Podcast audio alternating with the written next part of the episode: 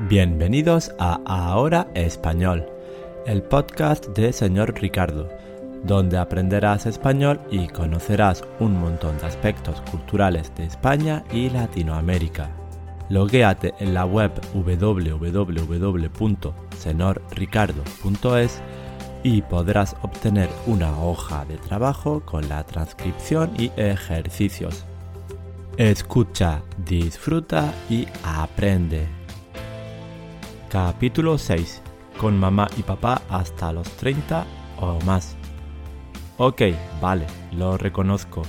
Me he pasado un poco en el título del podcast, pero solo un poco. Los españoles no se independizan a los 30, pero casi. Según la fuente Eurostat, los españoles de media se independizan a la edad de 29,8 años. ¿Es mucho o poco?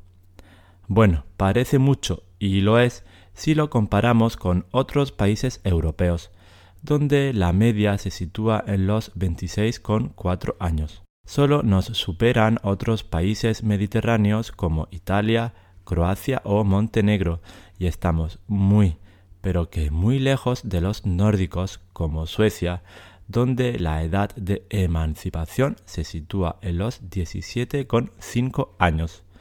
Pero ¿Por qué nos cuesta tanto salir del nido familiar? En este podcast lo vamos a descubrir. Hablemos claramente. Vivir en casa de mamá y papá es lo más cómodo del mundo. Y no lo digo yo, lo dice Rodrigo a una conocida revista española. Os leo el testimonio de este treintañero madrileño.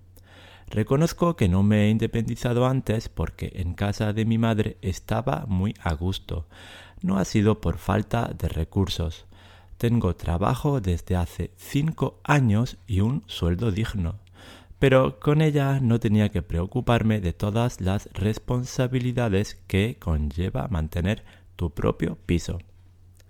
Ay, ay, ay, Rodrigo, qué comodón.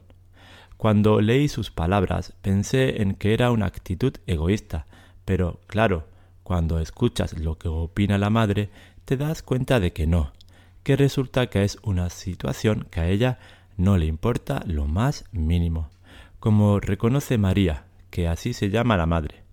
Viviendo con él me siento más acompañada. Nos llevamos bien. Es muy ordenado y colabora con las tareas del hogar.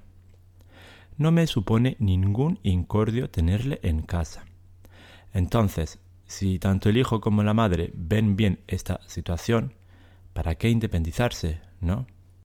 Esta comodidad y ausencia de conflictos es un reflejo, una manifestación más de la cultura mediterránea, muy diferente a la de los países del norte, donde, como reconocen los expertos, los niños comienzan a desarrollar una identidad de yo en lugar de nosotros a una edad muy temprana y entienden rápido que cada uno es responsable de sus propias acciones. Pero a todos estos elementos de la cultura y de la convivencia hay que añadir un factor clave, la situación laboral y económica de los jóvenes españoles. De hecho, una de las teorías que explica la fortaleza de la familia en los países mediterráneos es que, a diferencia de los países del norte, el Estado no da una respuesta o solución a los muchos retos que los jóvenes deben superar para poder irse a vivir por su cuenta. Vamos a ver los dos más importantes. Por una parte está la cuestión del trabajo. Hay que recordar que nada más y nada menos que el 30% de los jóvenes españoles no tiene trabajo. Entonces, esta población está totalmente descartada para la independencia. Pero es que entre el 70% restante la situación no es que sea muy favorable. La razón está en que ganan poco y el alquiler o compra de los pisos es muy cara. Para ser más claro, voy a dar algunas cifras. La media del sueldo de los jóvenes españoles está en 1.200 euros al mes, mientras que alquilar un piso en Madrid suele salir por 750 euros. Es decir, que te quedan apenas 400 euros para ir tirando todo el mes. No parece mucho, ¿verdad? Claro, que siempre puedes compartir piso con amigos o con la pareja, pero incluso así no parece una situación demasiado rentable. De hecho, hay muchos jóvenes españoles que después de independizarse, después de un tiempo, vuelven al hogar familiar, sobre todo tras rupturas amorosas o complicaciones en la convivencia. Se dan cuenta de que van a ahorrarse muchos euros y están seguros de que hay alguien que les espera en casa con la comida calentita. Eso por no hablar de comprar una casa. El 60% de los españoles que buscan casa en propiedad no consiguen encontrarla. ¿Cuál es la razón principal? Pues que son muy caras, como afirma la gran mayoría. Esto hace que muchos españoles jóvenes y no tan jóvenes acaben abandonando una de las grandes aspiraciones de la cultura española, tener tu propia casa. Y es que, según muchos datos, España es el país donde menos se alquila y más se compra vivienda. ¿Por qué? Pues muy sencillo. Para los españoles alquilar un piso es tirar el dinero, mientras que comprarlo se considera una buena inversión.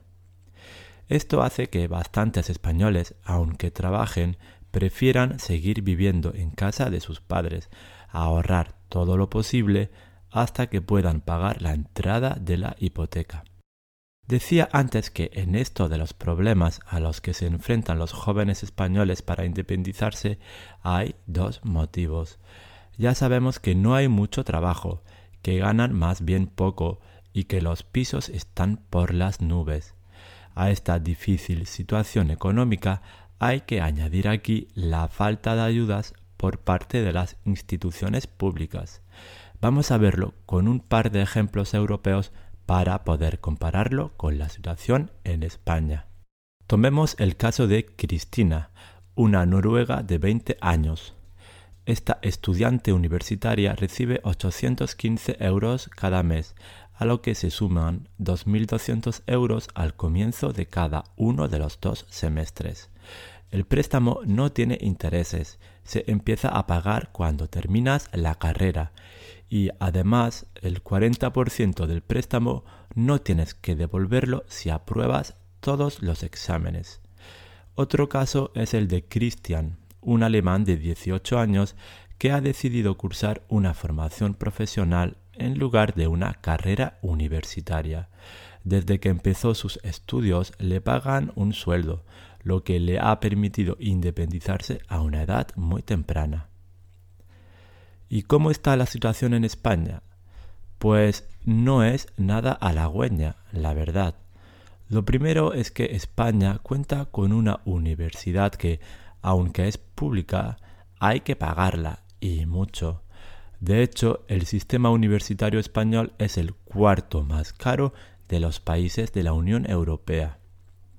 Para colmo, las ayudas y becas a estudiantes universitarios se han reducido continuamente.